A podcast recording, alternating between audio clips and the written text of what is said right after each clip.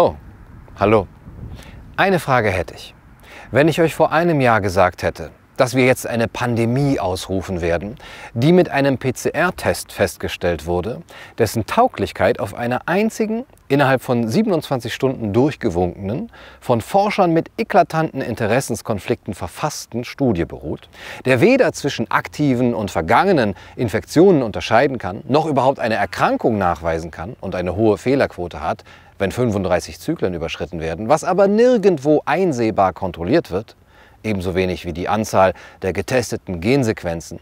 Und durch den aufgrund der nirgends belegten und auch im Laufe des Jahres nicht bestätigten Annahme asymptomatischer Ansteckung die bloße Möglichkeit eines Kollapses des Gesundheitssystems prognostiziert werden wird,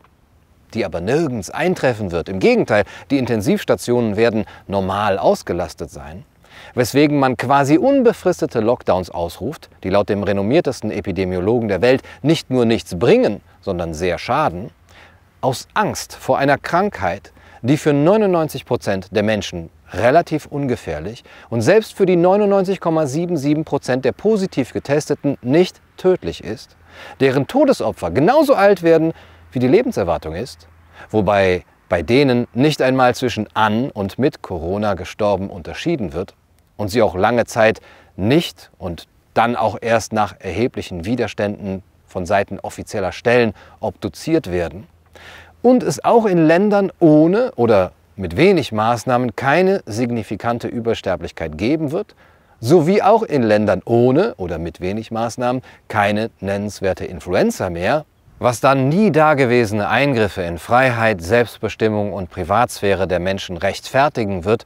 und eine globale wirtschaftliche Rezession, die Spaltung der Gesellschaft, überfüllte Psychiatrien für Kinder und Jugendliche und eine wahrscheinlich regelmäßige gentherapeutische Behandlung durch eine Massenimpfung samt digitalem Impfausweis nach sich ziehen wird, der eine Impfung mit einem experimentellen Impfstoff bestätigt, der weder sterile Immunität garantiert noch ausgereift ist, dafür aber bedenkliche Nebenwirkungen hat und von der dann